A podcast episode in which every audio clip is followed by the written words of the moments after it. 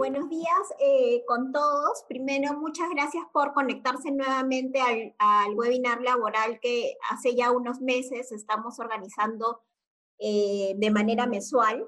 En esta oportunidad vamos a conversar con, eh, sobre el tema del trabajo remoto y vamos a exponer Brian, yo la primera parte y luego Brian en una segunda parte de este webinar laboral. Como les comenté, el tema que nos trae esta mañana eh, aquí a este webinar es el trabajo remoto. Eh, a la luz de esta eh, prórroga de la vigencia, que está hasta ya el 31 de julio del 2021 vigente esta modalidad de trabajo. Entonces, a raíz de esta prórroga, de la norma también que regula el derecho a la desconexión digital, vamos, a, vamos a conversar el tema del trabajo remoto.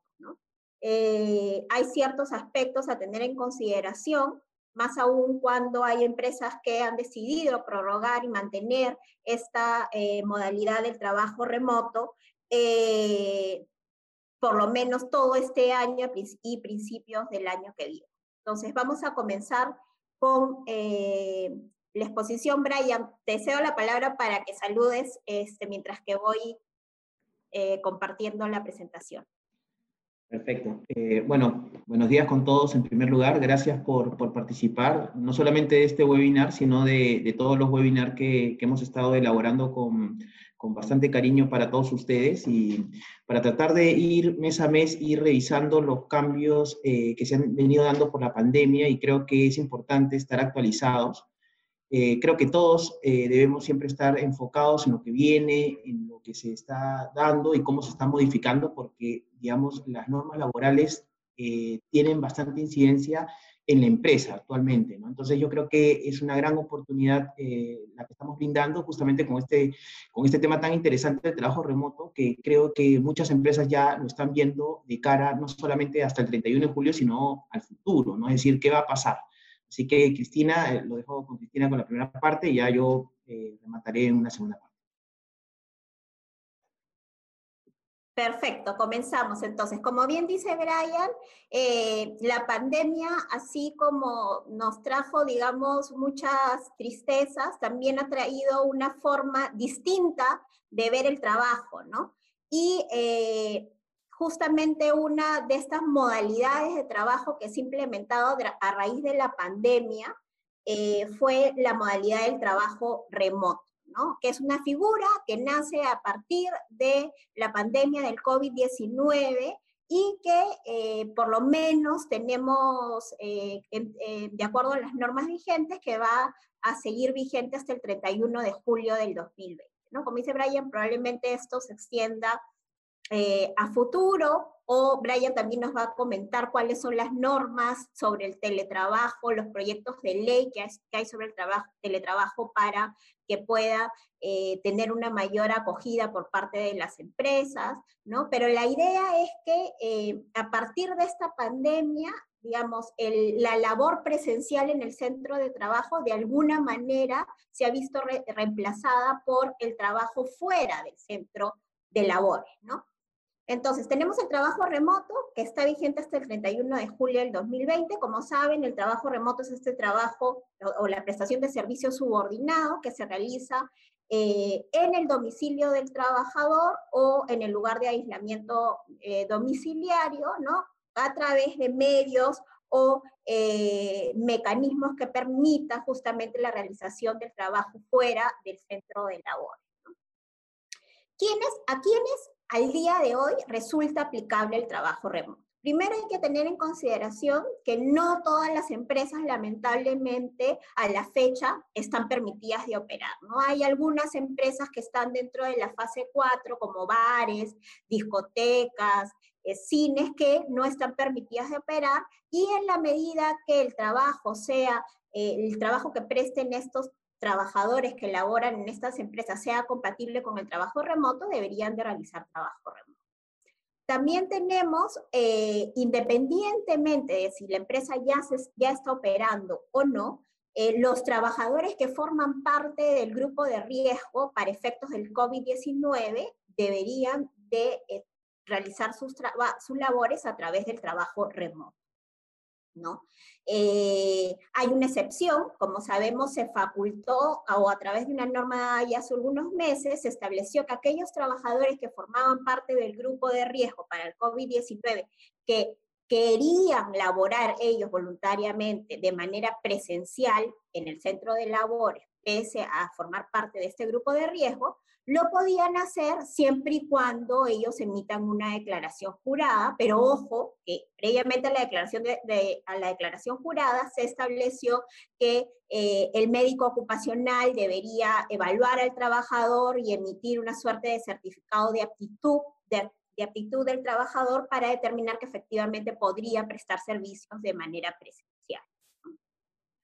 Tenemos también a los trabajadores sospechosos de contar con COVID-19, ¿no? Y una norma que salió en octubre del 2020, eh, a inicios de, octubre, se eh, estableció también que respecto de las mujeres gestantes y las mujeres lactantes, estamos hablando de las trabajadoras gestantes y trabajadores lactantes, eh, de preferencia también debían realizar trabajo remoto, ¿no? Y en caso de ello no sea posible establecerlas o ocuparlas en una posición que no debía estar ubicadas, por ejemplo, en áreas de, exposición al público, ¿no? Ojo que esto solamente eh, aplica para aquellas mujeres gestantes y madres lactantes que, eh, cuyas labores las ponen en riesgo a ellas o a sus menores hijos, ¿no? Entonces, no es para todos, hay que analizar caso por caso. Esto está vigente desde octubre del 2020. Y para quienes no resulta aplicable el trabajo remoto, para aquellos trabajadores que están confirmados, ¿no? diagnosticados con el COVID-19, para aquellos trabajadores que se encuentran con descanso médico, porque en este caso opera la suspensión imperfecta en labores, no, no, este, no paga, eh, no, no, va a laborar el trabajador y el trabajador recibe, eh, bueno, dependiendo en qué día de enfermedad está o la remuneración del trabajador o el subsidio, y eh, entonces en estos casos tampoco opera el, el trabajo remoto, ¿no? Eh, ¿Qué pasa también? Una pregunta que se ha hecho muy frecuentemente es, eh, ¿qué pasa si ya se trata de una empresa que ya puede prestar servicios, que ya se encuentra facultada a prestar servicios y decide que ya terminar el trabajo remoto y empezar con el trabajo presencial. Esto este, sí se puede hacer porque recordemos que el trabajo remoto es una decisión unilateral del empleador, o sea, es una modalidad de trabajo que eh, se implementa en virtud de una decisión unilateral del empleador. No eh, requiere acuerdo entre las partes, a diferencia del la modalidad de teletrabajo. Entonces, eh, esto es muy importante porque si bien es cierto, no se requiere un acuerdo entre las partes, sí existe un deber de comunicación de parte del empleador. No, no se requiere acuerdo para implementar el trabajo remoto, pero el empleador tiene la obligación de comunicar al trabajador la decisión que ha de implementar esta modalidad de trabajo remoto.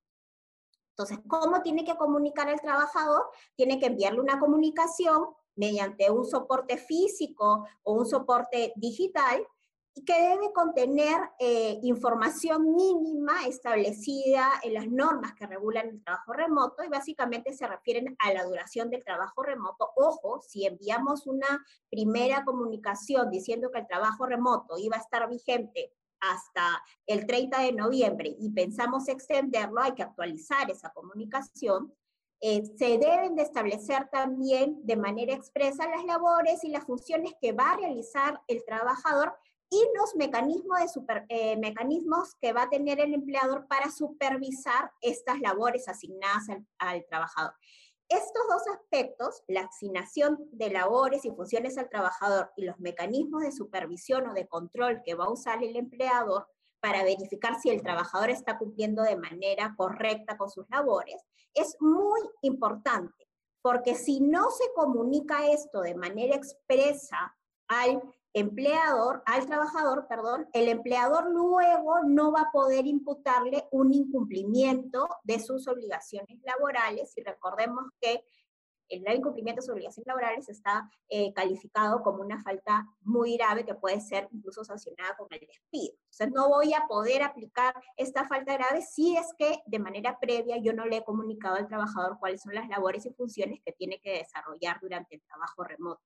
Respecto a este punto, hay que tener en consideración que durante el trabajo remoto no es que se suspenda esta eh, potestad o facultad directriz del empleador. No es que el empleador no tenga facultades disciplinarias, no tenga facultades eh, fiscalizadoras, no tenga eh, facultades sancionadoras. Sí las tiene. Lo que pasa seguramente es que esta manera de ejercer el control, digamos, se ha cambiado y se ha debido de adaptar a la modalidad del trabajo remoto. ¿Cierto? Entonces hay que establecer mecanismos de supervisión que sean adecuados con el trabajo remoto, eh, y que permitan evidentemente verificar de manera efectiva que el trabajador está cumpliendo con su labor.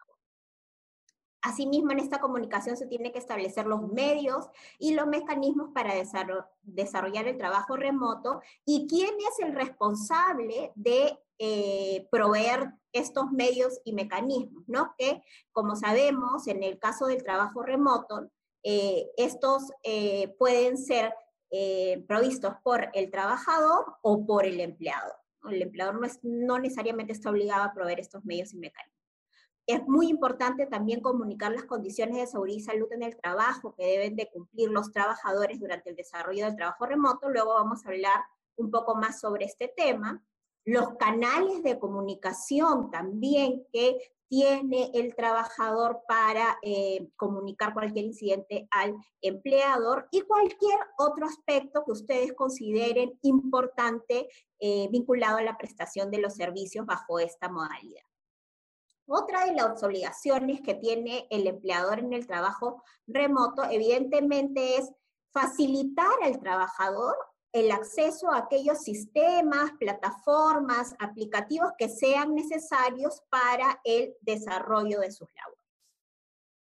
Asimismo, cuando eh, el trabajador va a tener que utilizar algún sistema, un aplicativo que no haya utilizado previamente al trabajo remoto, sea, que no haya utilizado cuando realizaba sus labores de manera presencial, el empleador tiene la obligación de capacitarlo en el uso de estos sistemas y aplicativos que son nuevos para el trabajador.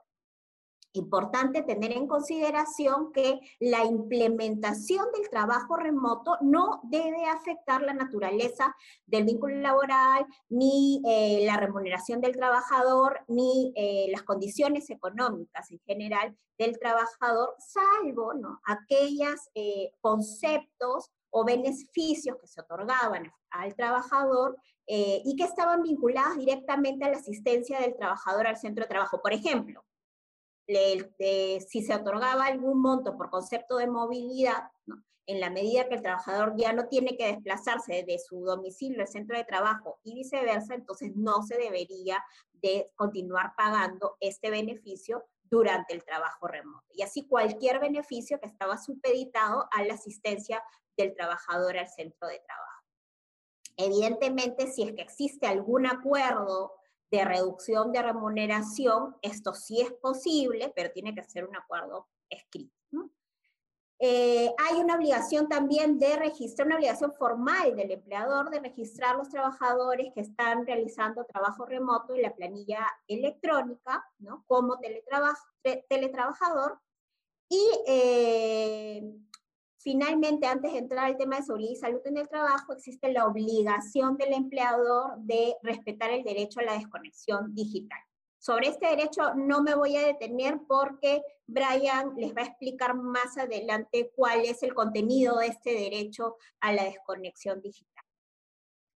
En lo que sí me voy a detener es en el tema de seguridad y salud en el trabajo. ¿no? Eh, esta norma del trabajo remoto eh, estableció obligaciones específicas para el empleador en materia de seguridad y salud en el trabajo. La primera obligación es informar sea, el empleador tiene la obligación de informar al trabajador cuáles son las medidas, condiciones y recomendaciones de seguridad en el trabajo que el, trabajador debe obligatoriamente observar durante el trabajo remoto.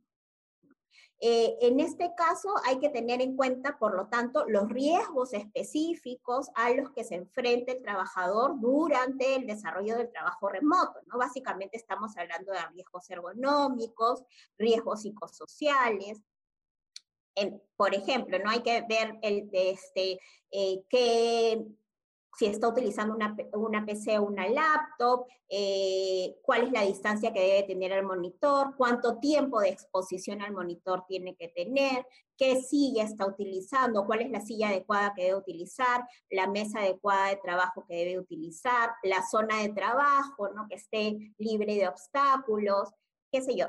Hay que analizar bien cuáles son estos riesgos a los que está expuesto el trabajador para eh, de comunicar al trabajador de una manera eh, eficiente cuáles son estas condiciones y recomendaciones que debería adoptar durante el trabajo remoto. Asimismo, el empleador tiene la obligación de especificarle al trabajador o de informarle al trabajador cuál es el canal eh, a través del cual debe de comunicar dos cosas, básicamente. En primer lugar, los riesgos que se hayan y que el propio trabajador haya identificado de manera posterior y que no hayan sido advertidos previamente por el empleador. ¿no? En caso eso sea así, deberíamos eh, actuar, o sea, en caso el, trabajador haya comunicado algún riesgo que no haya sido advertido por el empleador, recomendamos eh, actualizar esas recomendaciones que el empleador dio un inicio al trabajador. Y en segundo lugar, lo que, se, eh, lo que el trabajador podría comunicar a través de este canal son los accidentes de trabajo que se hubieran ocasionado, que hubieran ocurrido durante el trabajo remoto, ¿no? ¿Ello para qué? Para que el, para que el empleador pueda eh, informarle cuáles son las medidas pertinentes que debe tomar. En la norma se señala que incluso eh, puede ser que no sea el propio trabajador quien eh, comunique la ocurrencia de un accidente de trabajo, sino cualquier persona que esté con, el trabajador en su domicilio o en el lugar donde está cumpliendo el aislamiento domiciliario. Hay que recordar, eh, en general, que las normas, si bien es cierto, las normas de seguridad y salud en el trabajo están pensadas eh, o diseñadas para que para, para aquellos supuestos en que el trabajo se realiza de manera presencial, así ha sido diseñadas las normas de seguridad y salud en el trabajo en el país, siendo excepcional los casos en que, eh, en que estas normas aplican cuando el trabajador está fuera del centro de trabajo, pero que está eh, realizando algún, eh, alguna labor con ocasión del trabajo eh, que realiza para su empleador.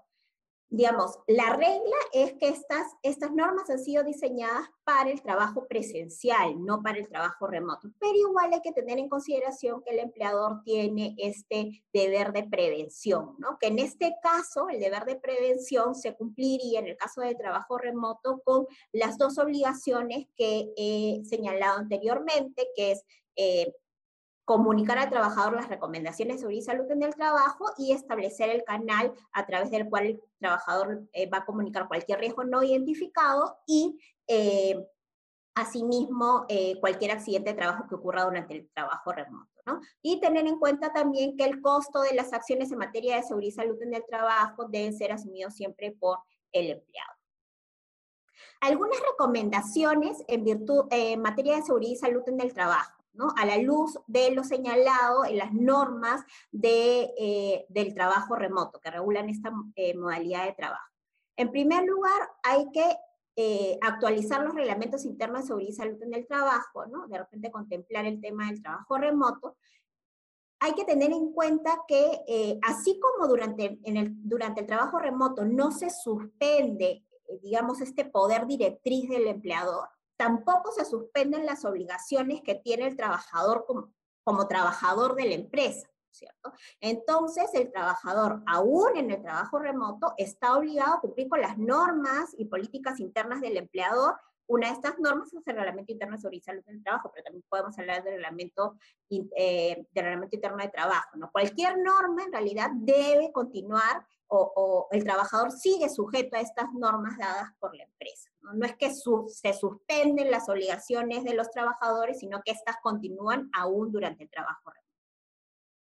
Importante revisar el IPRC, actualizar la matriz eh, de, identificación de peligros, evaluación de riesgos y medidas de control. ¿no? Eh, ojo que, un poco escapándonos del tema, esto también debe ser revisado, este IPRC debe ser revisada también en el caso que se eh, esté realizando los trabajadores servicios de manera presencial, ¿no? porque hay riesgos vinculados al COVID que tienen que ser sí o sí incluidos en la matriz. Eh, hay que eh, actualizar las recomendaciones en materia de seguridad y salud en el trabajo. Si estas se incluyeron en, o si están incluidas en las cartas de comunicación a través de la cual se implementa el trabajo remoto, entonces hay que actualizar esta sección y hay que estar, esto puede cambiar eh, constantemente, porque acuérdense que hemos dicho que el trabajador puede identificar cualquier riesgo y este riesgo eh, debería ser comunicado al empleador y si es así, esto eh, debería originar una actualización de las recomendaciones de seguridad y salud en el trabajo. Eh, Ahora, no solamente basta tener normas vinculadas con la seguridad y salud en el trabajo, unas recomendaciones, digamos, bien hechas, sino que el empleador tiene que supervisar efectivamente que el trabajador está cumpliendo con estas recomendaciones y con las normas de seguridad y salud en el trabajo durante el desarrollo de su trabajo remoto. Y en caso se determine que el trabajador no está cumpliendo con estas recomendaciones, hay que aplicar las sanciones que corresponden de acuerdo a la gravedad de la falta en que incurrido el trabajador. En cuanto a la tercerización e intermediación laboral, eh, recordemos que ahí hay eh, una obligación o un deber de vigilar el cumplimiento de las normas eh, de seguridad y salud en el trabajo de parte de la empresa principal o de parte de la empresa usuaria respecto de las empresas de tercerización y las empresas de intermediación. Entonces recomendamos también verificar o revisar los contratos que se han suscrito con eh, eh, las empresas de tercerización, las empresas de intermediación para eh, regular todos los aspectos vinculados al COVID-19, a los riesgos que están vinculados a esta, a esta enfermedad y también a, a, lo relativo al trabajo remoto si es que se está prestando trabajo remoto con eh, algún proveedor, ¿no? Recordemos que eh, hay responsabilidad solidaria en el caso eh, se surjan daños o indemnizaciones como consecuencias del incumplimiento en materia de seguridad y salud en el trabajo. es muy importante siempre verificar no solamente el tema de seguridad y salud en el trabajo respecto a nuestros propios trabajadores, sino de aquellos que eh, prestan servicios para la empresa en virtud de un contrato de tercerización o intermediación. Eh, adicionalmente, tener en consideración que eh, ya de acuerdo a una norma publicada hace algunos meses, se ha suspendido la, la, obligación de realizar exámenes médicos preocupacionales respecto a actividades calificadas como de alto riesgo. Eh, únicamente existe esta obligación cuando el examen médico eh, ocupacional eh, no se ha realizado dentro del año precedente, digamos. se suspende también la obligación de realizar exámenes médicos ocupacionales de manera periódica. Se entiende que se prorrogan los últimos exámenes médicos que hayan vencido o que estén por vencer durante la emergencia sanitaria. Em, los trabajadores o el empleador puede solicitar al término de la relación laboral que se realicen los exámenes médicos ocupacionales de salida. Es facultativo, salvo que se trate de una, de una empresa de un sector en el que sí es obligatorio el examen de salida. Eh, y eh, también tener en consideración eh, que no se ha suspendido la obligación de realizar capacitaciones anuales en materia de seguridad y salud en el trabajo. Recordemos que la ley establece, la ley de seguridad y salud en el trabajo establece que se deben realizar por lo menos cuatro capacitaciones anuales en materia de seguridad y salud en el trabajo. Esa obligación del empleador sigue vigente. Lo que se ha modificado es la forma en la que se puede dar esa capacitación. Ojo con eso. ¿ah?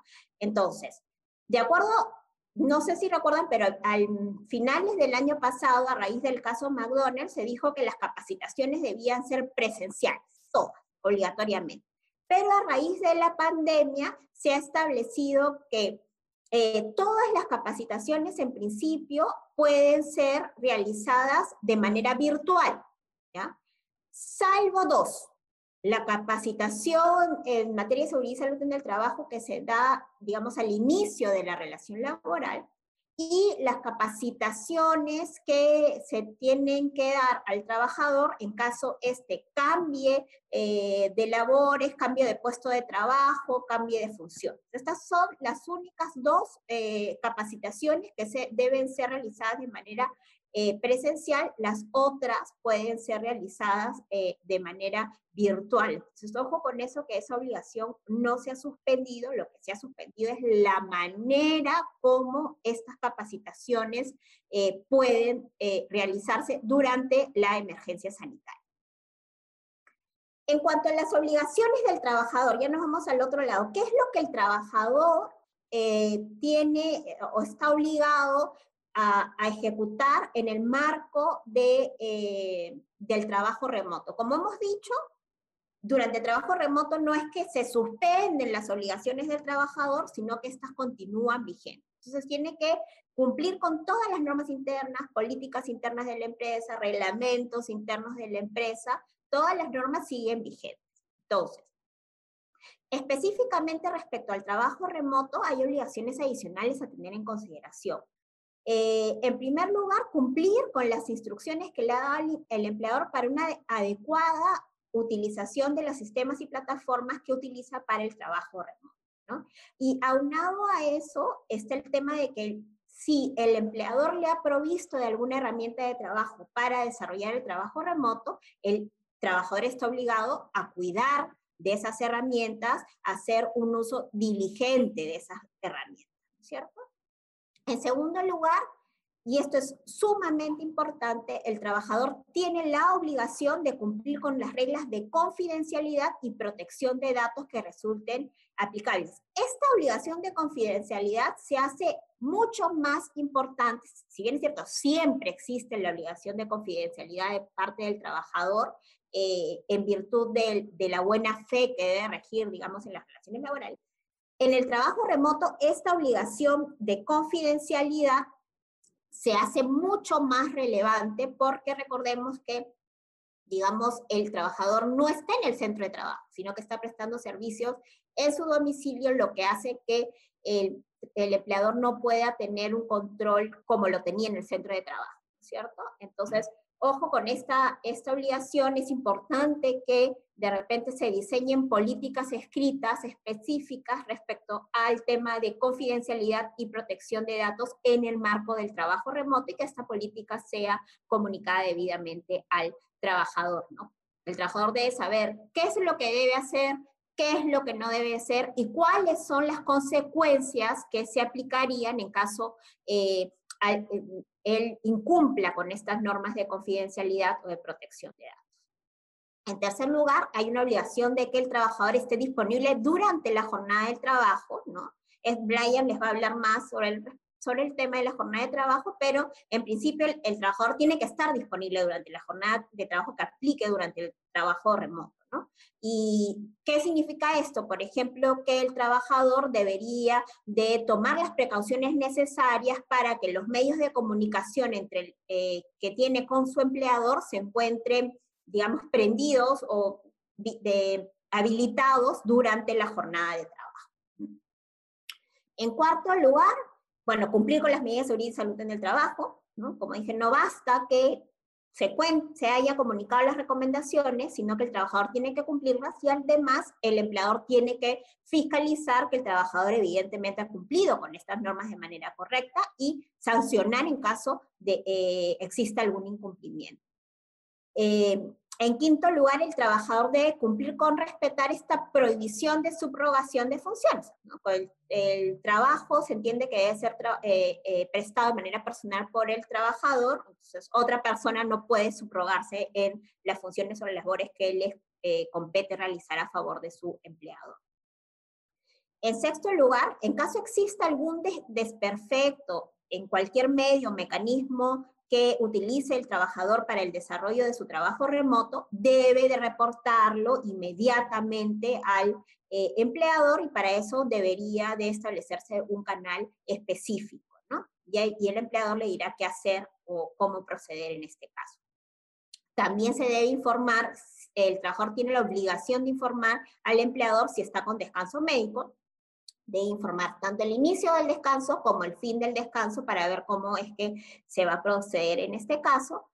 Y eh, finalmente existe la obligación del trabajador de participar en las capacitaciones que programe el, el, empleador, por ejemplo, en capacitaciones vinculadas con seguridad y salud en el trabajo y cualquier otra capacitación que se programe. Eh, y no solamente las capacitaciones, en realidad si la empresa realiza evaluaciones de desempeño, por ejemplo, también el, el, trabajador está obligado a participar en estas evaluaciones porque, como hemos dicho, no es que se suspendan las obligaciones del trabajador durante el trabajo remoto, sino que éstas siguen vigentes. Finalmente, les voy a conversar sobre el tema de compensación de gastos eh, en el trabajo remoto, a diferencia del teletrabajo, no existe la obligación del empleador de compensar los gastos en los que ocurra el trabajador durante el desarrollo del trabajo remoto, eh, a diferencia del teletrabajo. En el teletrabajo sí existe esa obligación. Eh, no obstante ello, muchas empresas en la práctica lo que han venido realizando es compensando compensando estos gastos, ¿no? Mediante el, otorgo de un, de, el otorgamiento de un monto de dinero, ¿no? De un bono, eh, que, es, que es dado en calidad de condición de trabajo. Eh, hay que tener en consideración que si se está realizando esta compensación de gastos a través de, de un concepto económico que califica como condición de trabajo, para que realmente esto califique como condición de trabajo, debe de cumplir tres requisitos. ¿no? El monto debe ser razonable, proporcional y debe estar debidamente sustentado. ¿Esto qué significa? Eh, que si yo, eh, una empresa otorga un bono que supere los montos o los gastos en los que ocurre el trabajador para eh, desempeñar su trabajo remoto, esto ya no sería un bono que cumpla con las características de, razonabilidad y proporcionalidad y por lo tanto podría no considerarse como una condición de trabajo y por ende podría ser calificado como un concepto remunerativo lo que daría lugar a que sea considerado en la base de cálculo de todos los beneficios sociales, de los aportes de salud, sistema de pensiones, afecto al impuesto a la renta y además multas de SUNAFI o reparos incluso de SUNAT. Asimismo, es importante que eh, se cuente con un sustento objetivo, por ejemplo, habría que pedirle los recibos del, del trabajador que, por concepto de Internet, de luz, qué sé yo. Entonces, habría que tener un sustento objetivo que permita justamente acreditar esta razonabilidad y proporcionalidad del monto otorgado y evidentemente este monto tendría que ser temporal porque solamente debería ser supeditado al tiempo en que el trabajador realiza el trabajo remoto. Entonces, ojo, en caso eh, en sus empresas estén otorgando algún monto para compensar estos gastos, tener en consideración que se deben de cumplir con estos requisitos para que califique como una condición de trabajo, si no calificaría como un concepto remunerado. Perfecto, esto es todo eh, de mi parte. Ahora los dejo con Brian, que les va a hablar un poco más sobre la jornada de trabajo y lo que se viene luego del 31 de julio del 2021, que es la fecha en principio límite para la aplicación del trabajo remoto. Te dejo, Brian, para que continúes con la exposición. Muchas gracias, Cristina. Eh, bueno, eh, Eh, les doy la bienvenida a todos los que se han ido conectando desde el inicio del webinar. Un, tema preliminar es que por favor no se olviden de hacer sus preguntas. Em, en la parte correspondiente de preguntas veo que ya hay 10. ¿No? van a haber premios y sorpresas para los que hagan muchas preguntas. Mentira, es broma.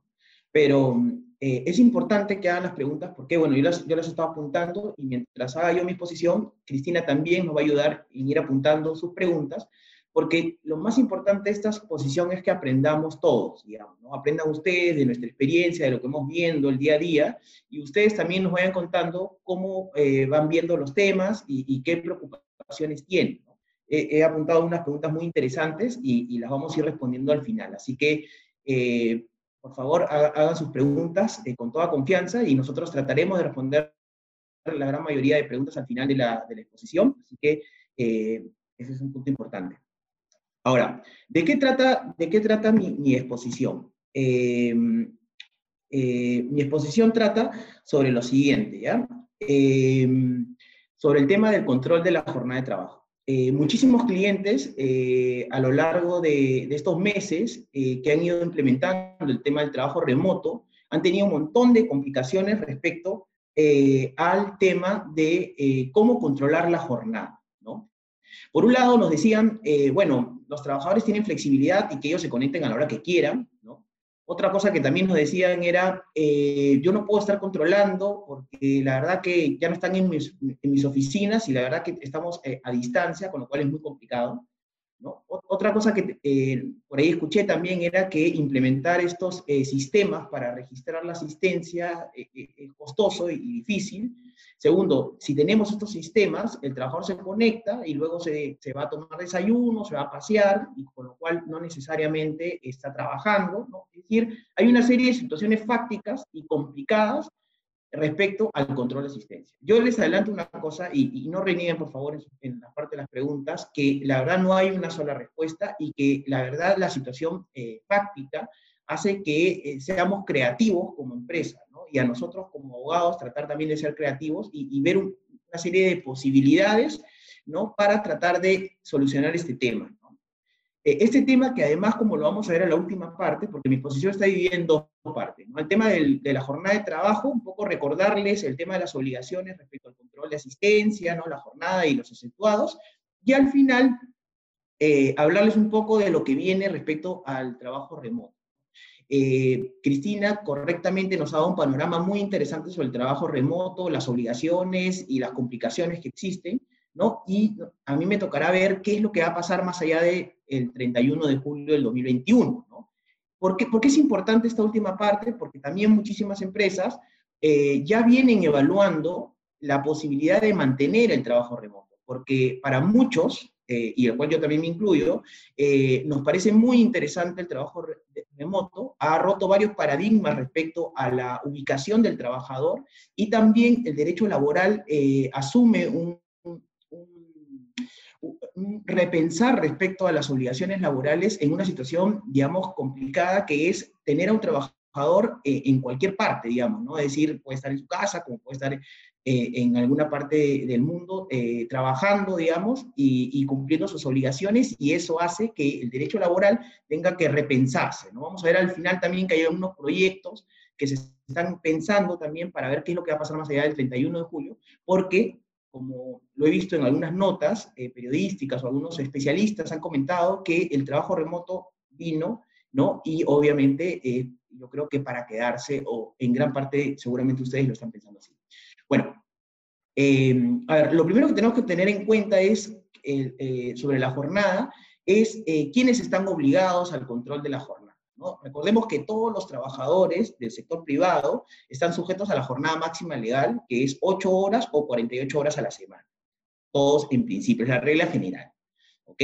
Eh, yo tengo que registrar la asistencia de los trabajadores, ¿no? Del personal bajo modalidad formativa, practicantes, pre y profesionales, por ejemplo, ¿no? Incluso tengo la obligación de eh, velar por el cumplimiento del registro del personal destacado desplazado por una empresa de intermediación o tercerización, ¿ok? Es, algo importante.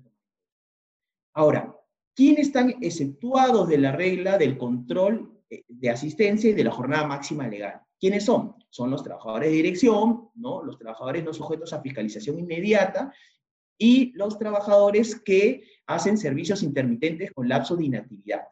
¿Quiénes son los trabajadores de dirección? El gerente general, por ejemplo, es un buen ejemplo, el administrador de una tienda, una sucursal, ¿no? ¿Quiénes son los trabajadores no sujetos a fiscalización inmediata? Los vendedores, los procuradores, los comisionistas, eh, no sé, por ahí un ingeniero de campo, eh, es decir, todos aquellos eh, cuya labor se realiza total o parcialmente fuera de las instalaciones de la empresa y que por la naturaleza de su cargo tienen que salir a prestar servicios fuera. Eh, por ahí, por ejemplo, hay algunas dudas respecto a esta definición. ¿no? Por ejemplo, yo, un trabajador que realizo labores en la oficina, por ahí que algún día tengo que salir a, dejar algo en, un cliente, digamos. Eso no necesariamente es un trabajador fiscalización, sino que eh, ocasionalmente puede haber pasado que yo tenga que salir por una situación particular. Pero la naturaleza de mis funciones es lo que importa para este análisis. ¿Quiénes son los que prestan servicios intermitentes con lapso de inactividad? Por ejemplo, los vigilantes de un almacén, ¿no? esos que hacen rondas, ¿no? Por ejemplo, los choferes de ambulancia que están estacionados esperando que ocurra un evento, ¿no? Ellos están en, eh, digamos, a disposición de la empresa, pero con un menor ritmo de trabajo. También eh, en una empresa cliente que ve temas de transporte eh, en barco, por ejemplo, ellos tienen algunos eh, remolcadores que, por ejemplo, tienen que estar esperando a que venga un buque para ayudarlo a estacionar. Esos trabajadores están ahí, esperando en, un momento determinado y se activan cuando tienen que maniobrar, por entonces es una figura interesante. Esta última generalmente a veces no se toma muy en cuenta o no se e-, evalúa, las dos primeras son las más conocidas, pero esta última es muy interesante y se presenta en varios casos, a veces no, no, lo sabemos. Ahora, la pregunta en este punto es, por ejemplo, ¿qué pasa con los trabajadores de confianza? Es la clásica pregunta. En principio, los trabajadores de confianza, recuerden, tienen que marcar asistencia, ¿no? Porque son trabajadores regulares y no están exceptuados del control de asistencia. Sin embargo, hay trabajadores de confianza que a la vez de ser de confianza también están calificados como no sujetos a fiscalización. Así que ellos están exceptuados, pero por, no por ser no sujetos a fiscalización, pero no por ser de confianza. ¿Me explico? Entonces, eh, una vez más, los trabajadores de confianza, si son solamente de confianza, sí tienen que registrar su asistencia, salvo que tengan una calificación adicional como las que ya hemos planteado, ¿no? Dirección, no sujeto a fiscalización e intermitentes con lapso de inactividad. Ahora, sobre este, el tercer punto de del control de asistencia, un tema importante, el contenido del registro de asistencia. Me ha pasado hace poco, eh, por decir hace un par de semanas, que eh, nos vino una fiscalización de jornada de trabajo, ¿no? es decir, nos pidieron el control de asistencia. La empresa correctamente imprimió, bajó los, eh, los registros y los remitió al, inspector. Y resulta que me sale una medida de requerimiento eh, eh, estableciendo que yo he cometido una infracción. ¿Y cuál era mi infracción? Que en el reporte que imprimió la empresa no consignó el nombre de la empresa ni el RUT. ¿no? Lo que pasó evidentemente es que a la hora de hacerlo bajaron un registro que no contenía toda la información y eso fue un error. Eh, por suerte, el año pasado salió una directiva de la SUNAFIL diciendo que esto era una infracción leve, Es una infracción leve, pero ojo que igual es una infracción y evitemos ese tema. Cuando la SUNAFIL nos pide el control de existencia, verifiquemos que, que tenga este contenido mínimo, es decir, la denominación, el RUP, ¿no? Eh, el documento DNI del trabajador y, bueno, los datos de ingreso y salida. Ahí quizás una pregunta puede ser, por ejemplo, ¿tengo que registrar el refrigerio, ¿no? Porque yo eh, registro el ingreso y registro la salida. Hay algunas empresas que registran, además, el refrigerio, el inicio y fin del refrigerio. No es obligatorio, lo obligatorio es el ingreso y fin, y para efectos prácticos, si tenemos problemas para registrar, obviamente lo más recomendable es no hacerlo en ese periodo. ¿Por qué? Porque evidentemente puede pasar que algunos trabajadores muy eficientes comen en 15 minutos y no respetan el periodo mínimo de los 45. Entonces, eso nos puede generar multas y además seguramente en un momento determinado nos pueden incluso, eh, nos pueden incluso eh, sancionar. Em, ok, sí, pasa Cristina a la siguiente parte. Muchísimas gracias. Eh, algunos aspectos importantes respecto al control de la jornada o registro de asistencia. Primero que recordemos que en la norma existe una presunción que dice que si el trabajador labora antes o se mantiene eh, laborando luego de la finalización de su jornada de trabajo, eh, se entenderá que ha hecho sobre tiempo. Me explico, por ejemplo, si mi, hora de ingreso es a las 8 de la mañana y yo entro a mis oficinas eh, y llego 7, porque digamos hay mucho tráfico y no sé, me, tomo mi cafecito, ojo que hay que tener en cuenta que podríamos estar generando eh, horas extra. Ah, ya al final vamos a ver cómo lo podemos regular. En el tema del trabajo remoto también es lo mismo, ¿no? Porque obviamente si mi hora de ingreso es a las 8, yo me conecto a las 7, ¿no? O viceversa, si termino mi jornada a las 6 y yo sigo conectado hasta las 11, también va a generar, obviamente, horas extras, o hay una presunción para la generación de las extras. Vamos a ver más adelante cuáles son nuestras alternativas y sugerencias. Eh, no hay nada dicho, pero creo que nos pueden ayudar algunos, algunos puntos a tomar en cuenta. También la jurisprudencia se ha pronunciado porque es práctica muy común en los procesos judiciales que vemos que a veces tenemos realmente un problemón en el tema de las horas extras, ¿no? O sea, hay un montón de horas extras no hemos pagado y algunos clientes o algunos piensan que lo mejor no es no presentar el registro de asistencia, porque, digamos, están fritos. ¿no? Entonces, ¿qué es lo que dice la jurisprudencia? Es que, ojo, que se revierte la carga probatoria. ¿Qué significa eso? Que si eh, yo no presento los registros de asistencia y el trabajador me dice que todos los días ha hecho cuatro horas de horas extra, porque me ha pasado incluso que un trabajador eh, decía que hacía nueve horas, sumando las horas de la jornada más de nueve horas, el pata trabajaba 24 horas. Eso es extremo, ¿no? Pero bueno, eh, digamos, si me dice dos horas extra, y nos cuantifica, y yo no presento el registro de asistencia, el juez tranquilamente podría decir que si yo no pruebo que él no ha hecho horas extras, entonces le puede dar la razón al trabajador. Ojo con eso. ¿ya? Eh, un tema importante antes de ir avanzando respecto al registro de asistencia.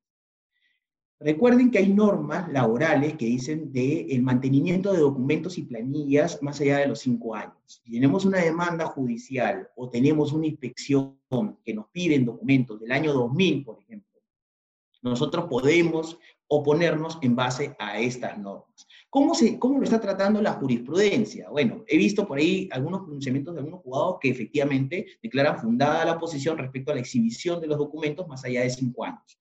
Hay otros que dicen que, por ejemplo, dicen no, porque es tu obligación legal y eso es, simplemente documentario, pero tiene que acreditar que registró asistencia. Hay otros que dicen, por ejemplo, que tengo que acreditar que los he quemado, o sea, tengo que llevar, no sé, el polvo de, ¿no? La, o el papel triturado. Bueno, hay de todo, ¿no? Hay de todo y es gracioso, pero, pero lo, lo importante es que tenemos este argumento y lo más importante es que tenemos que ver, de fiscalizar de que estamos controlando la asistencia. Hay un pleno eh, jurisdiccional distrital que nos dice que se revierte eh, la carga probatoria, con lo cual el empleador tiene la necesidad de acreditar si no contamos con los registros de asistencia. Por lo tanto, es muy importante tener nuestro registro de asistencia. Ahora, siguiente, Cristina. Muy bien. También tenemos pronunciamientos eh, de parte de la autoridad de trabajo de la FIL, ¿no? Primero que, eh, ojo que, eh, y es bien importante esto lo que dice la SUNAFIL, yo creo que a veces no, no lo tenemos muy en cuenta, ¿no? La SUNAFIL nos dice, el responsable del control de asistencia eres tu empleado.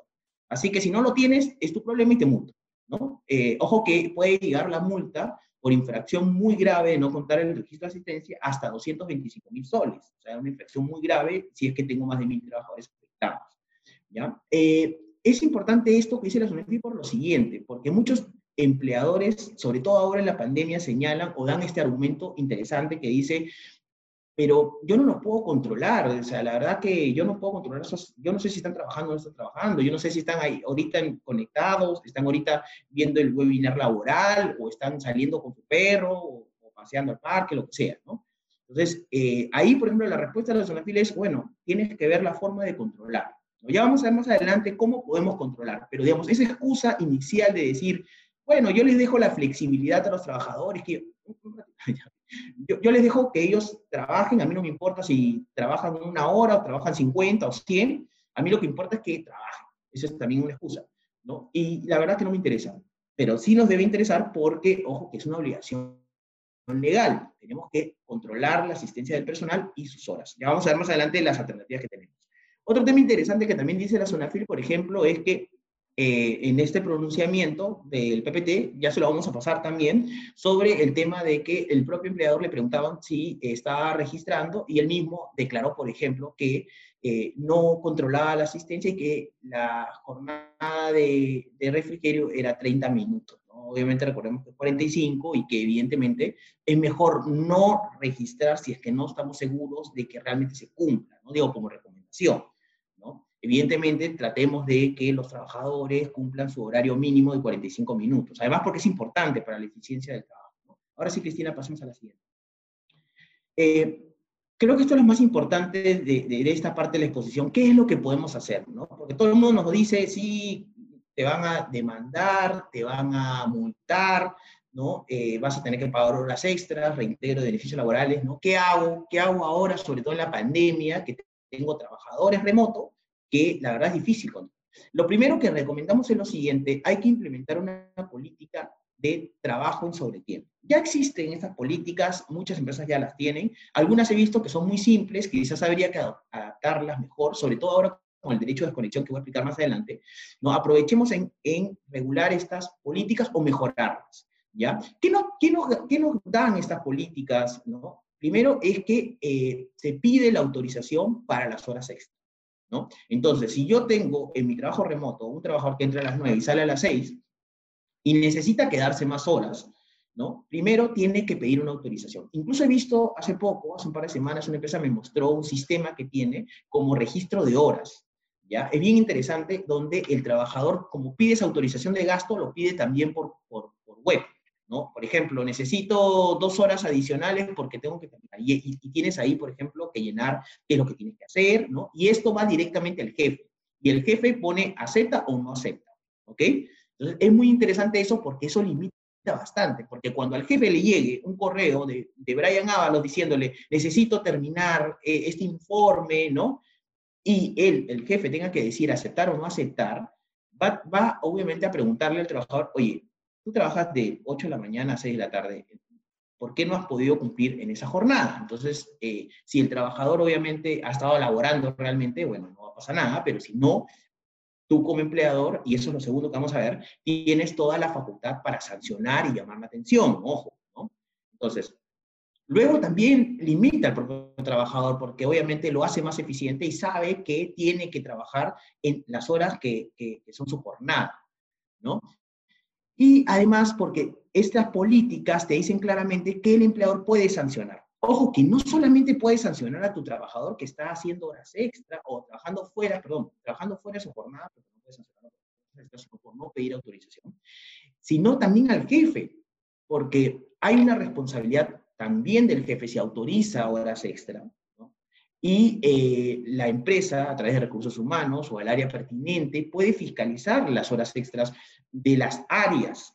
Por ejemplo, he visto hace un par de meses que una empresa justamente revisaba eh, la generación de horas extras semanalmente. Yo sé que es difícil, algunas empresas me dicen que es muy difícil, pero lo puedes hacer también mensual. Y ahí ves todas las horas de las áreas. ¿no? El área de contabilidad, generalmente un área que realmente hace muchas horas extras la revisa. ¿Por qué estamos haciendo muchas horas extra?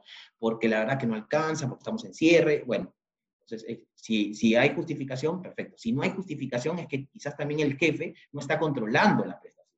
¿no? Entonces, también hay que delegar estas responsabilidades en, los jefes. ¿Ok? Eh, la segunda recomendación es apliquemos sanciones disciplinarias, no, no le tengamos miedo eh, a, hacerlo. Eh, recuerdo hace unos años que tuvimos un proceso judicial y una empresa muy responsable aplicaba las sanciones. Ojo que también hay sanciones y sanciones, ¿no? También si le pones una sanción donde le, dices un poco más y lo matas, obviamente ya es un, poco fuerte. Hay unas, que te dicen, eh, recuerda, Brian Ábalos, que tu jornada es de esta hora a esta hora, tratemos de ser eficientes para cumplirla, ¿no? Eh, por favor, que esto no se repita para no sancionarte con otra medida, con otra medida, otra sanción. Entonces, esa sanción la ofrecimos al juez, porque esta persona obviamente mandaba correos tarde, se quedaba, ¿no? Y pudimos comprobar que la persona eh, eh, reiteradamente incumplía las obligaciones de su jornada y en cada ocasión ¿no? Eh, se le mandaba una comunicación, eh, no sé, semanal o mensual respecto al incumplimiento de la autorización de las horas extras. ¿no? Y el Poder Judicial nos dio la razón.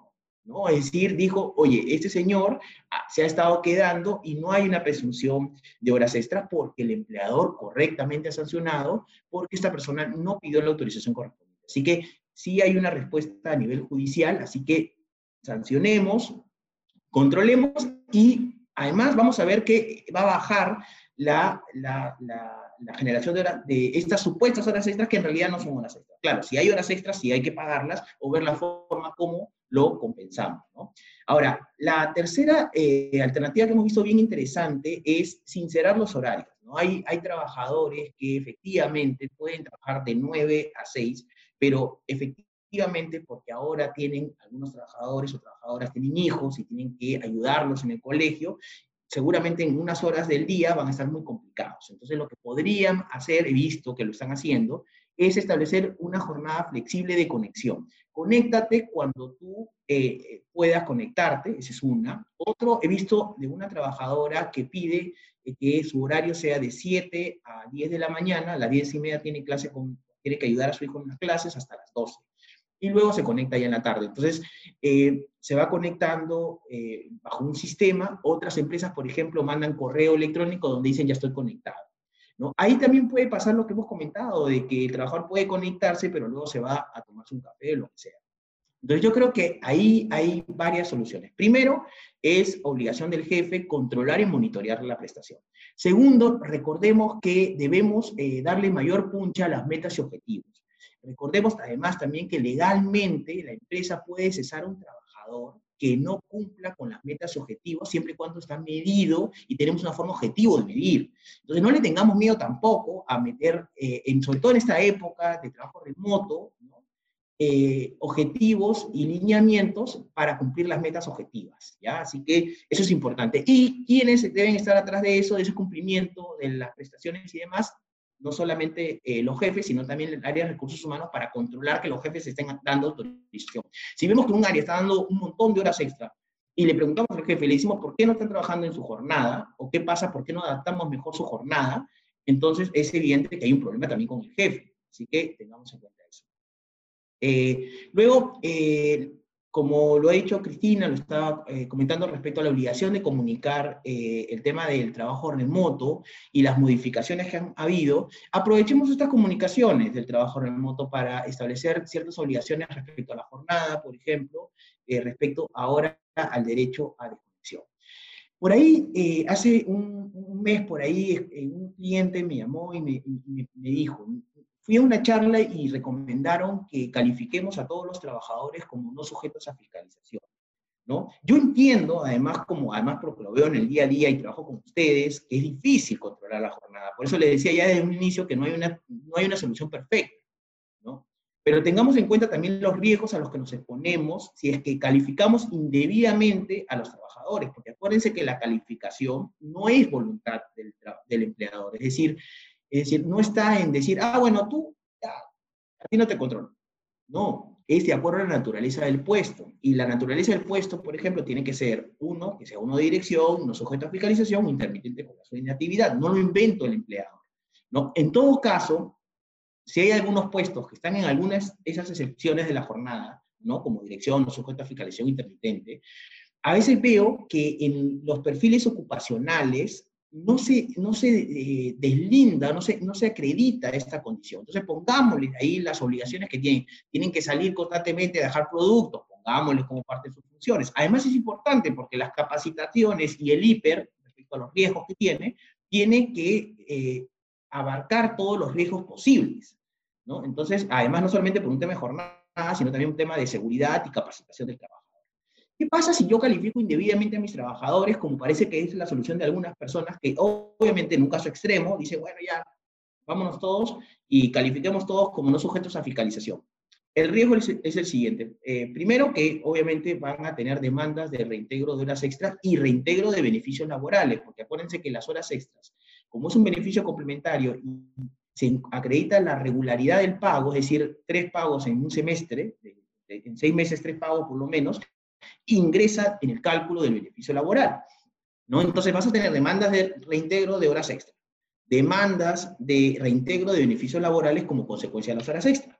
Vas a tener eh, multas y la multa es, obviamente no registraste porque estaba mal calificado o una indebida calificación, puede llegar a multas hasta 225 mil soles aproximadamente si es que tienes más de mil trabajadores. Así que evaluemos bien el riesgo, evaluemos bien el riesgo y veamos.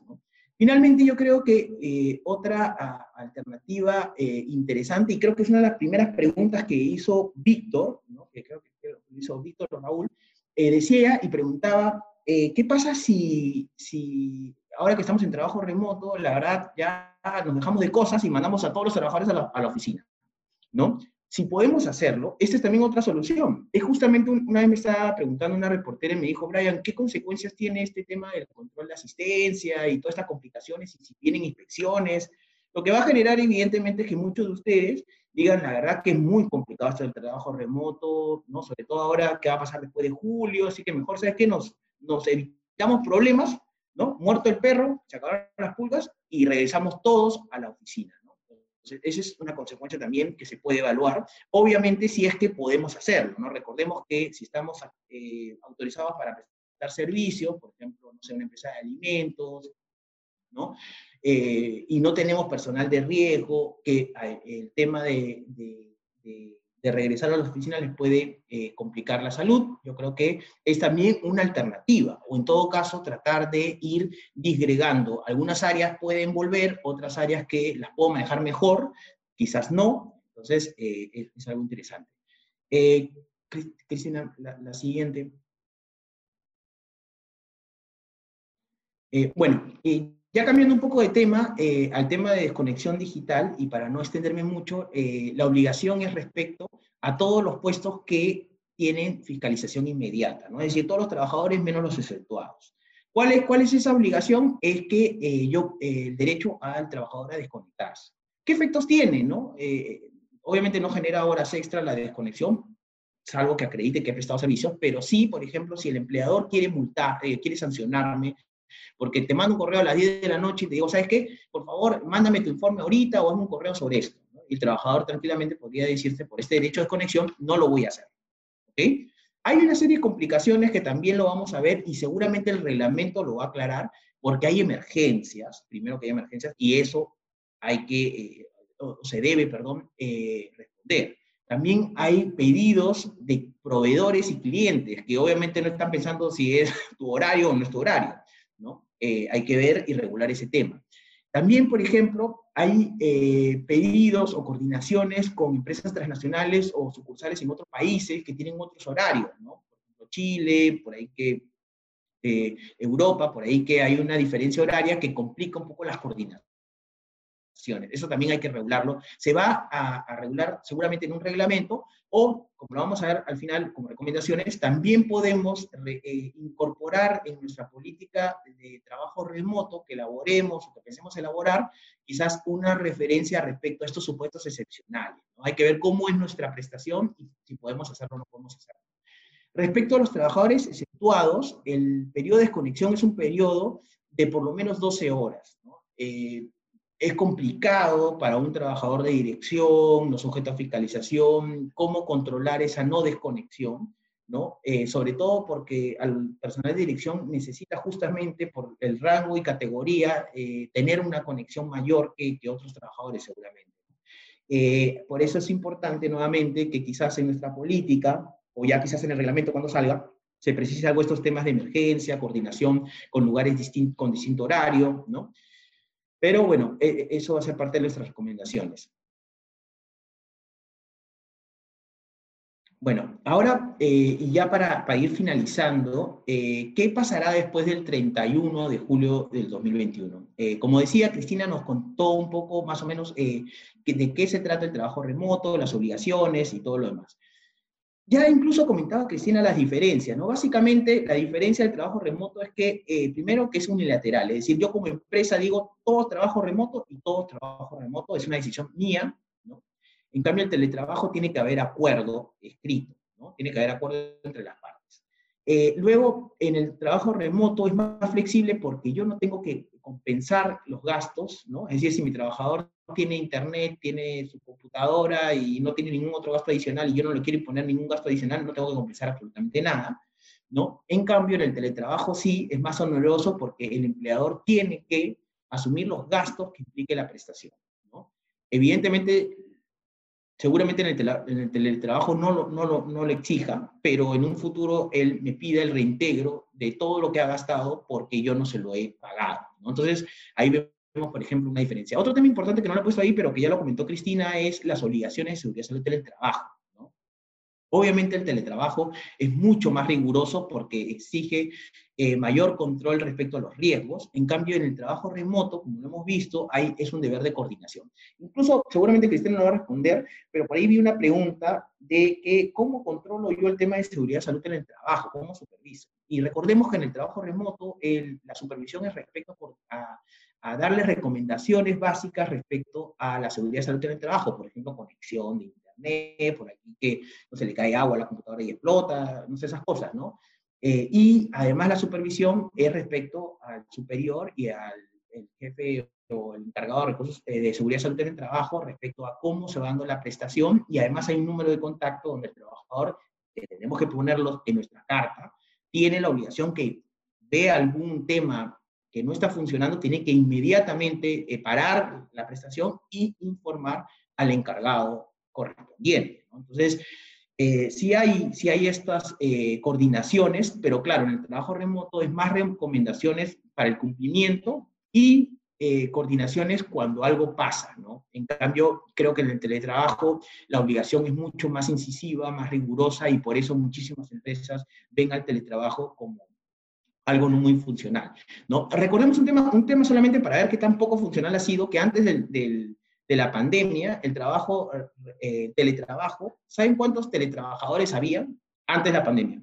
1.700, o sea, nadie, ¿no? Entonces, nadie utilizaba el trabajo remoto, ¿no? Porque, el teletrabajo, perdón, porque era, es muy, muy oneroso y tiene muchos riesgos y evidentemente los empleadores prefieren, eh, es más simple tenerlos en las oficinas que estar asumiendo todos esos costos, ¿no? Que se dan, ¿no? Eh, a ver, ¿Qué, qué, cuáles son las principales reglas del teletrabajo? Ya lo hemos comentado, ¿no? Debe compensar y tiene una serie de obligaciones como capacitación, respetar el derecho a la intimidad, ¿no? la protección de maternidad y lactancia y el derecho a seguridad y en el trabajo, eh, considerando eh, la coordinación y supervisión, que ya lo hemos comentado. Sí, pasemos.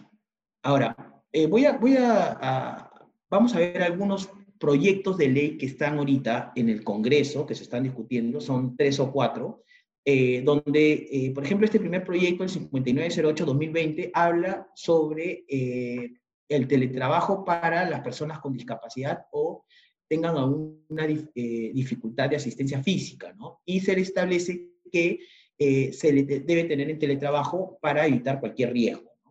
estos teletrabajadores pueden pactar su jornada y hay una obligación del de, eh, empleador de otorgarle los equipos que necesita para prestar su servicio.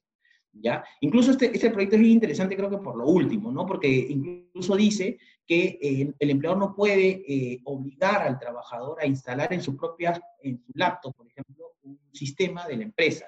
¿Eso por qué lo hace? Porque lo que quiere el proyecto es que el empleador asuma todo el costo ¿no? y que el trabajador no asuma ninguno incluso ni, siquiera sus propios bienes que tiene para de uso común. El siguiente proyecto, Cristina,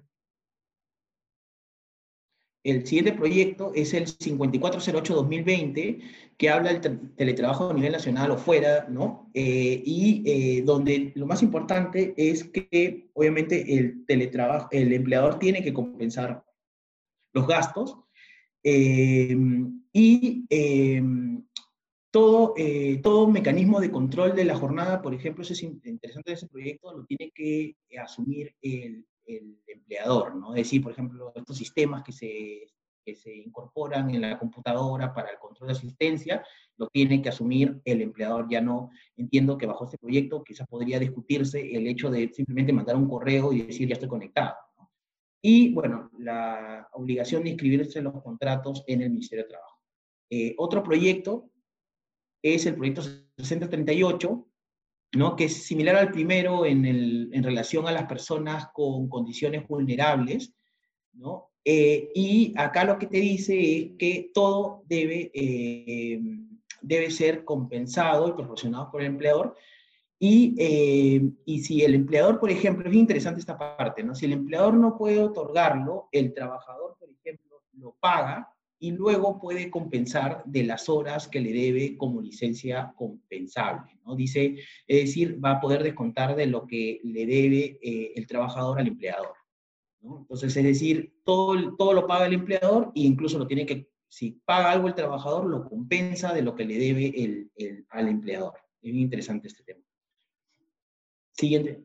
Ahora, ¿qué pasará después del 31 de julio? A ver, lo primero que tenemos que tomar en cuenta es que a partir del 31 de julio culmina eh, el trabajo eh, remoto. ¿Qué es lo que puede pasar? Puede extenderse. Una, una posibilidad es que el trabajo remoto se extienda, seguramente seis meses más hasta diciembre. Esa es una posibilidad. Otra posibilidad es que ya no se extienda y inmediatamente eh, se tenga que regular bajo la norma del teletrabajo, con las normas que hemos comentado. Otra posibilidad es que alguno de estos proyectos que hemos comentado salgan, que también es una probabilidad. O seguramente el próximo Congreso vea un nuevo proyecto porque evidentemente está funcionando. Esperemos que ese nuevo proyecto sea un poco más flexible como el trabajo remoto porque la gente lo está utilizando y es un buen mecanismo y está funcionando. Otras eh, personas lo que están evaluando, otras empresas están evaluando eh, hacer el trabajo home office. Recuerden que el trabajo, o sea, la norma de teletrabajo regula todas estas obligaciones ¿no? que he comentado y estos sobrecostos, pero también establece una figura especial que habla del teletrabajo ocasional. ¿no? Y eh, este trabajo ocasional no está bajo esos parámetros, es mucho más flexible y muchas empresas antes de la pandemia ya lo utilizaban. ¿no? Es aquel que, por ejemplo, si tienes que quedarte en tu casa un día te quedas, o sea, no hay una regularidad en prestar servicios en, en domicilio de la empresa ni en el domicilio de la, del trabajador. ¿no? Es decir, es una figura flexible que se utiliza simplemente para, por ejemplo, nosotros. ¿no? Nosotros tenemos que ir a veces al juzgado, ¿no? entonces eh, la audiencia es a las 11 de la mañana, entonces obviamente es más eficiente quedarte trabajando en tu casa y ir al juzgado porque seguramente está más cerca el juzgado de tu casa. Entonces, ese tipo de, eh, de teletrabajo ocasional o home office, también como lo llaman, es una figura flexible que seguramente se puede seguir utilizando sin estar dentro del marco normativo del teletrabajo, que ya sabemos que es un poco más riguroso.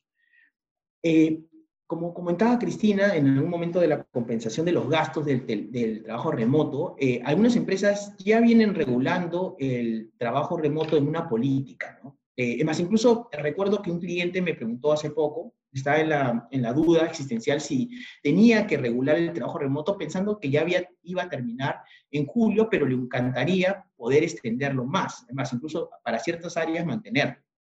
¿no? Entonces, eh, la pregunta era, ¿tiene que eh, tener una política? Bueno, es, es, obviamente voluntario, pero yo creo que sí es importante si ya lo tiene. ¿Por qué? Porque si bien es cierto, en julio va a cambiar, yo puedo poner en mi política cláusulas de eh, eh, modificación y adecuación a las leyes o normas que salgan. Y, por ejemplo, algunas empresas como ya otorgan ciertos bonos como condición de trabajo, como lo comentaba Cristina, eso eh, eh, en esa política, por ejemplo, podría decir que ese bono que le entrego, por ejemplo, 100 soles, ¿no? que tiene que ser razonable, proporcional y todo lo que ha comentado, podemos ponerle en la política que es compensable frente a futuros gastos que se ordenen pagar al empleador. Es decir, si yo ya le pago 100 soles y termina el 31 de julio y el 5 de agosto ya cambia la situación, esos 100 soles que le voy a dar, le voy a seguir dando si sigue en trabajo remoto y va a compensar cualquier gasto que me ordene pagar la norma, en el sentido de que eso se va a considerar parte del gasto de lo que implica el trabajo remoto, ¿me explico? Entonces lo puedo pactar. Entonces, es decir, eh, yo creo que una política, incluso regulándola desde ahora, puede ser eficiente de cara pensando a tratar de extender esto más allá y estableciéndole ciertas regulaciones. Em, también eh, vi una pregunta muy interesante por ahí que decía, ¿qué pasa si eh, yo quiero que las personas regresen a la oficina? Entonces, también, obviamente, también puedo establecer ciertas cláusulas para el retorno de, la oficina y cómo le exijo. Ahí la pregunta era, oye, ¿le puedo exigir? Entonces, efectivamente, tú le puedes exigir, porque como le hemos dicho, el trabajo remoto es voluntario, ¿no? Pero el tema es el siguiente. ¿Le puedo exigir? Sí, tengo que darle un plazo de, eh, razonable de retorno, ¿no? Por ejemplo, siete días para retornar a las oficinas. Me han pasado muchísimas consultas respecto a, por ejemplo, que muchos trabajadores no quieren regresar, ¿no? Eh, y hay dos tipos de trabajadores, ¿no? Los que no quieren regresar porque la verdad que les gusta estar en su casa y los otros que realmente tienen una intención eh, o un, miedo por producto de que conviven con personas de riesgo, ¿no? Sus padres o personas con algún tipo de estas comorbilidades, ¿no? Entonces, eh, a ellos, por ejemplo, tienen, digamos, e, esa justificación. Entonces, legalmente hablando, ¿yo puedo como empleador exigir a mi trabajador regresar? Sí. Ok. Eh, ¿Tengo que otorgarle un plazo razonable? Ok, también. Eh, ahora, ¿qué es lo que pasa para estos segundos casos que hay algunos riesgos? Eh, yo considero que el Poder Judicial, si bien es cierto, yo puedo sancionar a mi trabajador por no cumplir, o puedo incluso hasta despedirlo por abandono del centro de trabajo porque no está yendo a laborar donde yo le exijo. En el Poder Judicial es muy probable que el juez, obviamente, valore o condicione el tema producto de los miedos y temores, sobre todo si el, trabajador me prueba que vive con una persona mayor, no sé, por ejemplo, un padre de 85 años, por ejemplo. Entonces, obviamente va a ser más difícil. Quizás hay una salida que viene una empresa donde llegaron al acuerdo con el trabajador es que le otorgaron una movilidad porque él tenía miedo de, usar el transporte público. Entonces, eh, le, asumieron dentro de sus gastos, le dieron la, la movilidad para transportarse en un taxi. Entonces hay que ser un poco, eh, pensando un poco tanto en el aspecto legal, pero también en el aspecto fáctico de la situación especial en que nos encontramos en la pandemia. También recordemos que, si Dios quiere, no hay segunda ola y como todo está yendo bien, seguramente los porcentajes de, eh, del COVID van a bajar, con lo cual seguramente podrían haber cambios acá en el futuro y con lo cual va a haber menos justificación para que los trabajos se opongan, se opongan a, a retornar. Así que hay que ir viendo cómo vamos con eso. Y cuando retornemos, finalmente, hay que eh, considerar el tema del aforo, ¿no? Eh, ver si podemos otorgar beneficios de movilidad o retornar a los beneficios de movilidad, ¿no? Eh, medidas de seguridad y prevención, limpieza y demás, y sobre todo cumplir con la norma de la resolución ministerial 448-2020 respecto al protocolo de aprobación y demás. ¿Qué, qué más sigue? Ah, ya. bueno. Eh, bueno, eh, les agradezco por su atención y sobre todo por las preguntas. Creo que por ahí que se creyeron la broma esta de que les íbamos a premiar, pero bueno, eh, vamos a leer todas sus preguntas. Gracias, Brian, por la exposición. De verdad que ha sido súper claro y súper útil todo lo que nos has comentado. Y como, como conclusión, antes de, de responder las preguntas, ¿no? Esperemos que efectivamente las normas del teletrabajo eh, se flexibilicen un poco, como las normas del trabajo remoto, eh, para que más allá del 31 de julio del 2021 las empresas puedan seguir aplicando este, esta modalidad, ¿no? Porque como nos comentabas, antes de la pandemia el teletrabajo era casi sea, era una modalidad que no tenía mucha acogida de parte de los empleadores por su poca flexibilidad, ¿no? Sobre todo en temas de seguridad y salud en el trabajo, que a diferencia del trabajo remoto, en el teletrabajo, digamos, se establece de manera expresa que el trabajador tiene derecho a todas las obligaciones de seguridad y salud en el trabajo, eh, y cuando las normas de seguridad y salud en el trabajo en nuestro país han sido diseñadas para el trabajo presencial y no el trabajo a distancia o desde el domicilio del trabajador. Entonces, esperemos que eh, se flexibilicen las normas del teletrabajo, que se prorroguen las normas del, del trabajo remoto más allá del 31 de julio del 2021 para que eh, esta modalidad de trabajo no presencial pueda seguir siendo implementada por parte de los empleados. Entonces, vamos a, entrar a esta suerte, a esta sección que es este ya de las preguntas y, responder las preguntas que nos han ido formulando a lo largo de eh, la exposición. Eh, a ver, nos preguntaban si, ya lo respondió eh, Brian en su exposición, pero de todas maneras, para, para responderlo, ¿qué o sea, ¿qué pasa eh, o si se puede pedir a un trabajador que labore presencialmente, pese a esta prórroga que, del, trabajo remoto, eh, hasta el 31 de julio del 2021. Si bien es cierto, se ha prorrogado el trabajo remoto hasta el 31 de julio del 2021, nos preguntan si se puede obligar a los trabajadores al regresar al trabajo presencial. Entonces, como bien Brian nos ha dicho, el trabajo remoto es una decisión unilateral del empleador, o sea, es una medida que es implementada de manera unilateral por el empleador. El empleador establece la vigencia de esta modalidad de trabajo dentro del marco legal, ¿no? o sea, hasta el 31 de julio del 2021, eh, el empleador es libre de establecer eh, hasta cuándo aplique este trabajo ¿no? Podría decidir, por ejemplo, que solo aplique hasta el 31 de diciembre del 2020 y a partir del 1 de enero del 2021 todos regresen a laborar de manera eh, presencial. Eso es una posibilidad eh, legal, ¿no? Y ah, en ese caso, solamente el empleador tendría que tener, digamos, dos aspectos en consideración. En primer lugar, que se trate de una empresa que ya esté habilitada a operar. Recordemos que al inicio de la exposición eh, señalé que había unas empresas de la fase 4 de reactivación que todavía no pueden operar. Había que ver si estamos en una empresa que ya puede operar.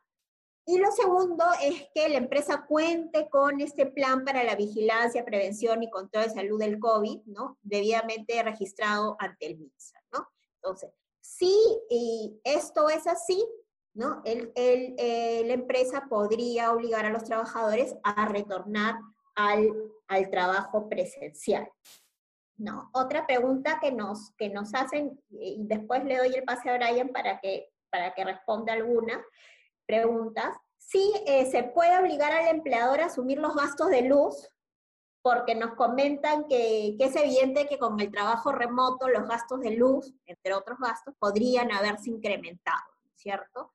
Como dijimos, en el trabajo remoto no existe la obligación de que el empleador compense los gastos en los que ocurre el trabajador.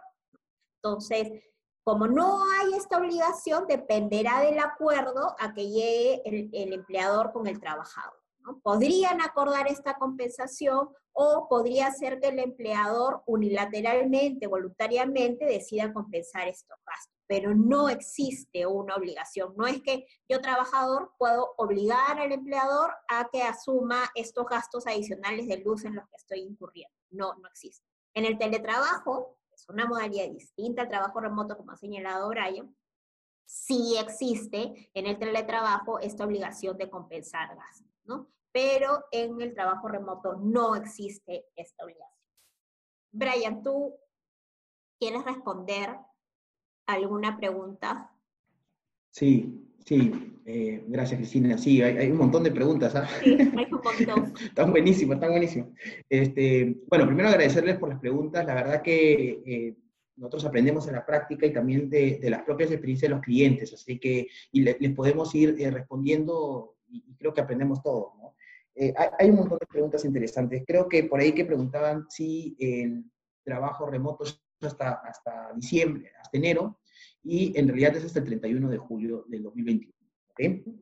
De ahí, eh, una pregunta interesante sobre un practicante, es decir, nos dicen, ¿qué pasa si un practicante tiene clases, obviamente, no sé, en la mañana, día en la tarde? ¿Cómo, cómo hago ahí en ese caso? Yo la, creo que la, la alternativa es la que hacemos nosotros, por ejemplo, ¿no? Es decir, ellos se conectan cada vez que, que, que, obviamente eh, se conectan cada vez que salen fuera de, de, su, de, sus clases. Algunas empresas lo que hacen es eh, mandan correos, ¿no? Por ejemplo, mandan, hola, ¿qué tal? Eh, me conecto, tengo, eh, voy a conectarme, no sé, de, de, de 10 y media a, a 1 y, y, luego me conecto hoy día de, de 3 a, a 5. ¿no? Entonces, este, yo creo que eso es una buena, buena alternativa.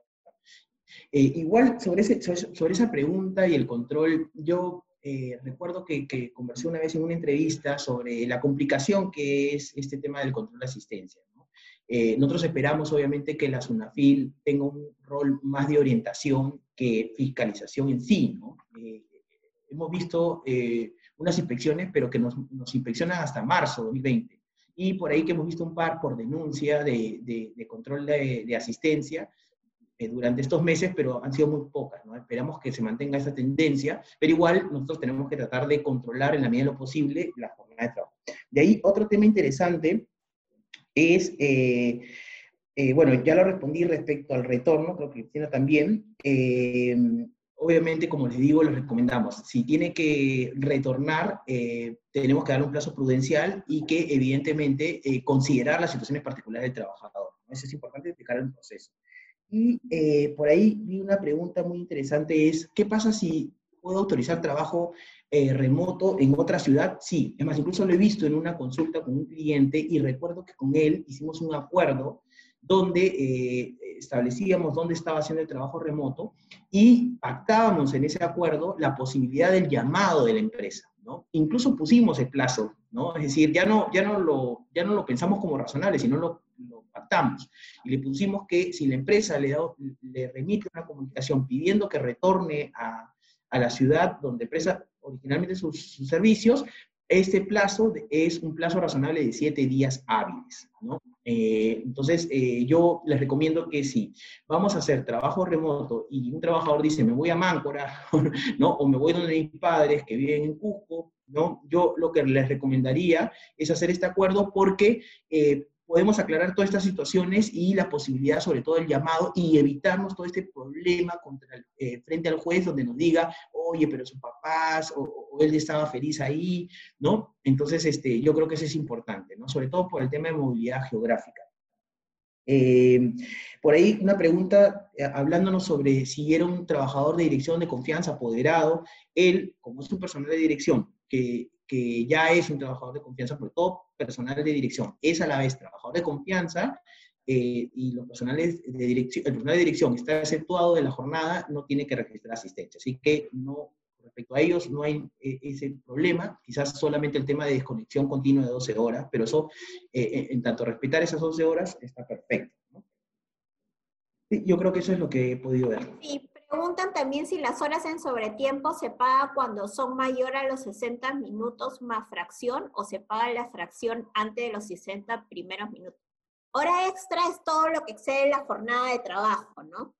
Eh, independientemente de si son, no sé, menos de 60 minutos o más. Hay, que, hay que aplicar las sobretasas que correspondan de acuerdo a, del 25 o del 35% si estamos dentro de las dos primeras horas extras o fuera, ¿no? De esas horas extras pero es todo, digamos. ¿Es obligatorio tener un registro de asistencia digital en el trabajo remoto? Pregunta Brian si es obligatorio. Sí, a ver, sí, a ver, el, tema de las obligaciones de la jornada son las mismas como si fuera un trabajador, eh, digamos, que, asiste a, las oficinas, con lo cual sí es obligatorio tener un control de asistencia. Eh, el control de asistencia puede ser de, varias formas, puede ser digital, puede ser este, remitiendo correos electrónicos al empleador, hay unos sistemas que, que incluso establecen la conexión, ¿no? Es decir, hay, hay, varias formas de establecer ese tipo de control de asistencia. Claro, claro, lo importante es saber cuándo es, o sea, a qué hora el trabajador inició su jornada de trabajo y a qué hora finalizó su jornada de trabajo, ¿no? Porque eso es lo, justamente lo que va a permitir determinar si ha elaborado horas extras o no y si se han, compensado de acuerdo a ley, ¿no? Y como dijo Brian, para evitar, digamos, este uso excesivo y desproporcional de las horas extras, que en muchos casos se, se hace lamentablemente, lo que debemos de tener es una política que regule el tema de la jornada y las horas extras y que, por, por ejemplo, se incluye en esta política un procedimiento a seguir en caso se requiera laborar horas, horas extras y que este procedimiento implique una autorización de parte del jefe inmediato del trabajador, ¿no? Porque de esa manera lo que hacemos es, de alguna manera, evitar este uso excesivo de horas extras y que los trabajadores realmente laboren durante su jornada de trabajo y no hagan otra cosa que no, no, no corresponde. ¿no? Sí, ahí Cristina, una, una cosita, ahí hay una consulta bien interesante, rapidito nomás, eh, respecto a, eh, Rosemary nos pregunta, ¿no? Eh, un trabajador le envía a las 9 de la noche un, un, correo, ¿no? Y esta persona debería laborar hasta las 5 pm.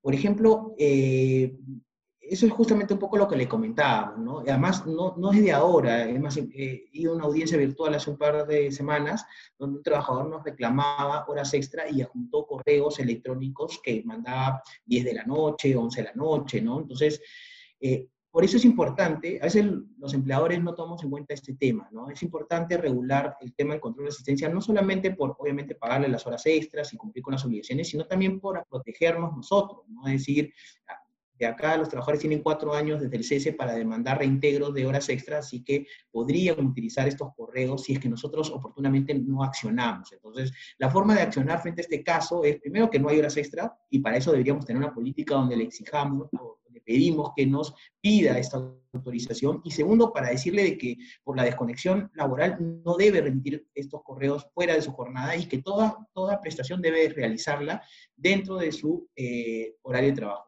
¿Qué pasa si, por ejemplo, en ese mismo caso viene mañana la SUNAFIL y nos dice, he visto que hay una denuncia, la trabajadora ha mandado un correo a las 9 de la noche y le está mandando información que tú le has pedido?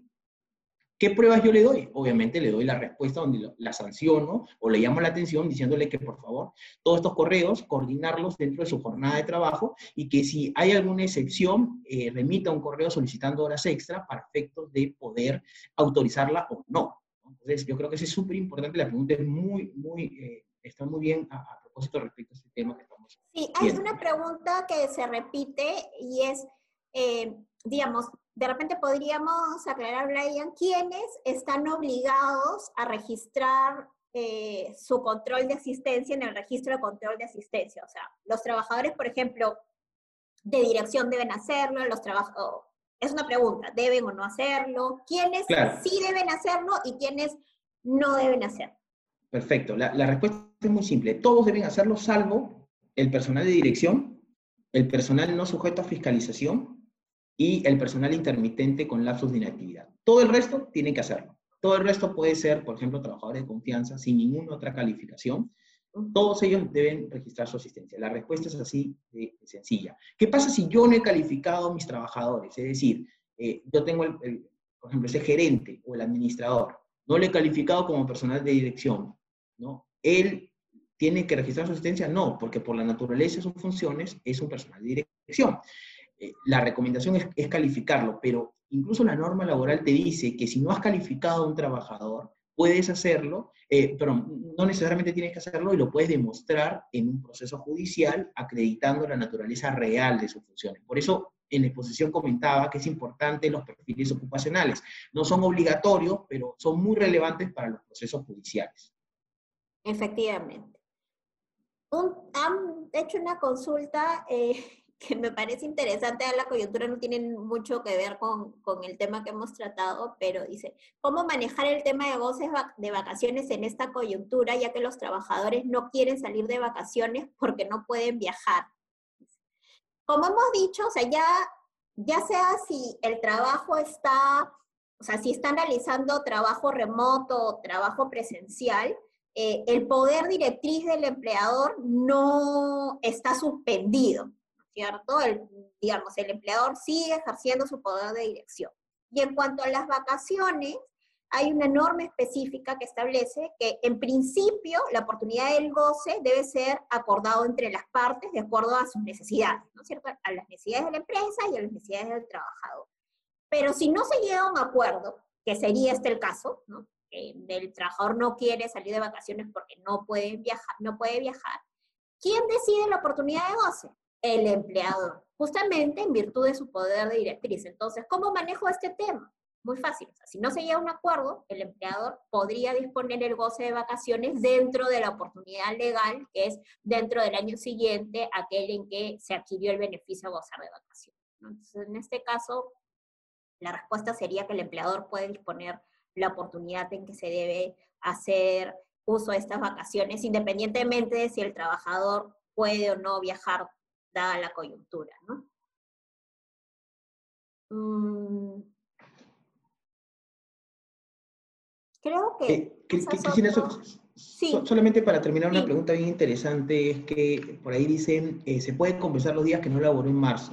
Ya, eh, efectivamente, una pregunta eh, Isela Sánchez nos hace esa pregunta, está muy buena, justamente lo había apuntado, pero me olvidé comentarlo, es que si tenemos, hay muchas empresas que han dado licencia con goce compensable, ¿no? O sea, esos trabajadores que son operativos, que seguramente son personal de riesgo, que luego en un futuro voy a tener que compensar no sé cuántos años las horas que han dejado de elaborar porque se les he pagado, ¿no?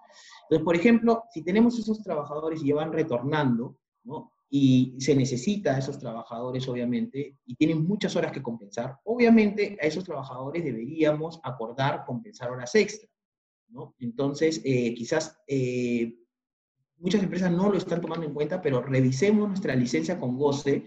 Si van a retornar estos trabajadores a laborar y tienen muchas horas que compensar, utilicemos a este personal si es que estamos necesitando personal, ¿no? Eh, a veces he visto empresas que hacen horas extra personal que, son nuevos o que recién acaban de ingresar. Entonces, si tenemos personas que ya tienen esta licencia con goce, que le hemos pagado, ¿no? Eh, y para, ir compensando estas horas. Así que esa pregunta me parece muy interesante. Sí, porque si no, nunca se van a llegar a compensar las horas. Hay empresas que han generado muchas horas pendientes de compensación y si no, ya no se empiezan a compensar, eso va a ser interminable. Y finalmente, con relación a la última pregunta ya formulada, hay que tener en consideración que respecto del personal que califica como parte del grupo de riesgo para efectos del COVID-19. Respecto a ellos, hay que mantener el trabajo remoto, más allá de si la empresa está ya facultada a operar o no. Estos trabajadores deben de continuar en trabajo remoto durante la emergencia eh, sanitaria, ¿no? Si no es posible el trabajo remoto de acuerdo por la naturaleza de sus funciones, entonces en principio debería de aplicarse una licencia con goce de haber compensado. Entonces hay que tener en cuenta, ojo, con ese personal de riesgo que ya debió ser identificado por la empresa porque ellos deben continuar con trabajo remoto. Bueno, creo que ha sido todo por hoy. Este, muchísimas gracias por su participación, como siempre. Eh, les comentamos que este es el último webinar laboral de este año, porque ya el mes de diciembre es una locura y seguramente todos vamos a estar pendientes de, de otros temas, este, da la coyuntura del mes de diciembre, Navidad, qué sé yo. Así que nos volvemos a encontrar ya próximo año, en el 2021, en enero, seguramente el webinar que vayamos a hacer es sobre, sobre qué es lo que nos, nos, nos espera en el 2021 respecto a los temas este, laborales. Así que nada, este, muchas gracias por su participación eh, y esperamos eh, contar con ustedes en el próximo webinar, que los vamos igual a, se lo vamos a avisar por correo electrónico y por las redes cuando es que vamos a, a dictarlo.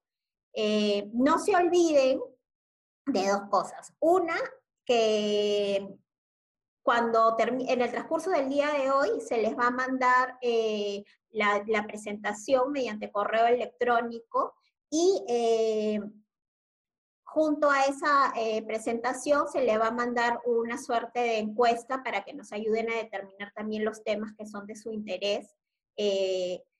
Para tratarlos en el webinar. Y lo segundo es que no se olviden de visitar eh, la página web del estudio, el blog, las redes sociales eh, del estudio en general, que a través de esos medios siempre está actualizada toda la información vinculada al derecho laboral y a todas las otras ramas del derecho que nosotros este, vemos en el estudio. Gracias por su participación, Brian. Te dejo para que digas ya las palabras finales y ya cortamos la, presentación. Sí, muchísimas gracias. Eh, reitero el tema de agradecerles por estar siempre presentes en los webinars que, damos y, por, por las preguntas que, han hecho. Eh, hemos tratado de responder lo máximo posible, digamos, por el tiempo que tenemos, pero seguramente ha quedado unas inquietudes y trataremos un poco de algunas irlas respondiendo eh, conforme han llegado. Les agradecemos su atención y, esperamos que el próximo año comience con fuerza, como, como, este año, digamos, intenso. Gracias.